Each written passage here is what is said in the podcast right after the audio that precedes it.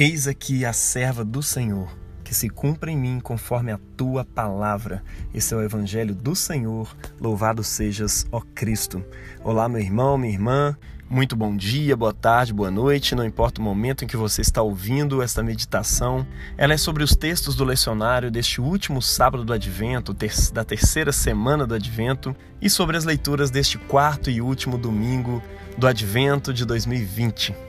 E é interessante que em dois dias de meditação nós temos três anúncios angelicais sobre três milagres, três milagres de engravidamento de pessoas que não podiam se engravidar. O primeiro deles, realizado sobre a mãe de Sansão, juiz e governador do povo de Deus no seu tempo. O segundo, realizado sobre Zacarias e Isabel, os pais de João Batista, que já estavam numa idade bastante avançada para ter filhos. E por fim, o último milagre realizado sobre uma mulher que não era estéril, mas ela não podia ter filhos também, porque ela era virgem. Trata-se de uma jovem prometida em casamento por um homem chamado José, mas que ainda não havia tido relações sexuais de acordo com a palavra de Deus, porque eles ainda não haviam se casado. Aproveito inclusive para abrir um parêntese aqui para dizer que esse é o costume do povo de Deus, tá bom? Embora estejamos em tempos diferentes, a ética cristã relacionada à sexualidade humana é sempre a castidade, seja do homem, seja mulher, e ela é aplicada seja no namoro, no noivado, na solteirice ou mesmo no casamento. Tem gente que acha que castidade é sobre não fazer sexo, né?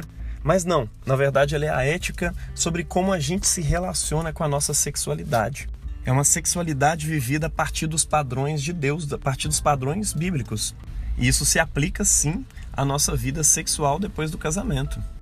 Quantos homens e mulheres, né, hoje em dia, depois de se casarem, param de se preocupar, acham que a preocupação com a castidade era uma coisa restrita à época em que eram solteiros ou noivos, era só uma questão de não se relacionar sexualmente com seu parceiro.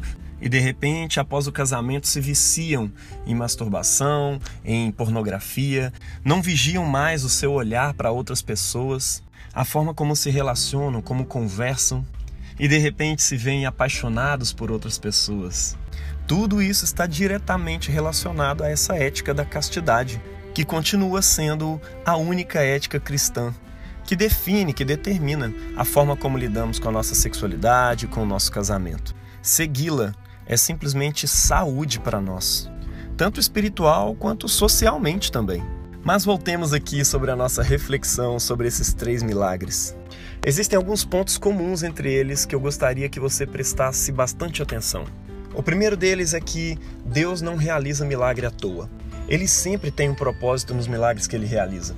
No primeiro desses três milagres, ele está trazendo ao mundo um juiz que governaria o povo de Deus. No segundo, o maior profeta que o Velho Testamento já viu, de acordo com Jesus. E por fim, o próprio Jesus, o Messias, o grande rei prometido por Deus. Muitas vezes o tempo em que a gente vive nos afeta tanto que nós acabamos por desenvolver uma concepção de milagres baseada simplesmente na satisfação de nossos desejos e caprichos pessoais. Certa vez eu estava num seminário e alguém disse que queria contar um testemunho, um testemunho de oração respondida.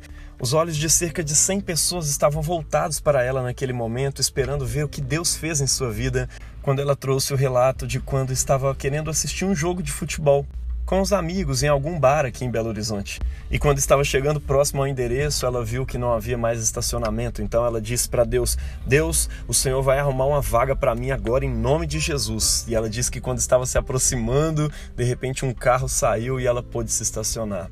Gente, milagre não é isso.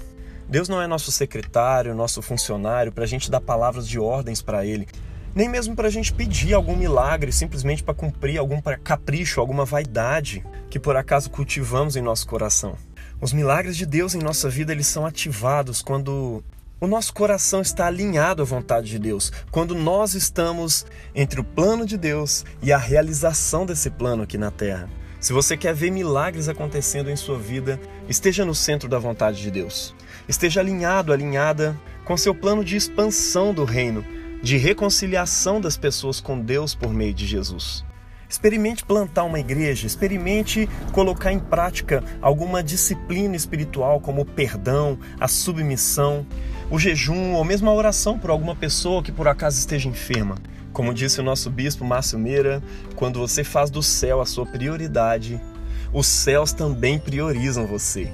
Mas outro ponto comum interessante entre esses três milagres é a disposição das pessoas que os experimentaram. E eu estou falando aqui tanto de uma disposição prévia, antes de ouvirem o anúncio do milagre, quanto de uma disposição posterior, de submissão e obediência à palavra de Deus. A mãe de Sansão foi orientada pelo anjo de Deus a não beber vinho e nenhuma bebida forte até que o menino nascesse.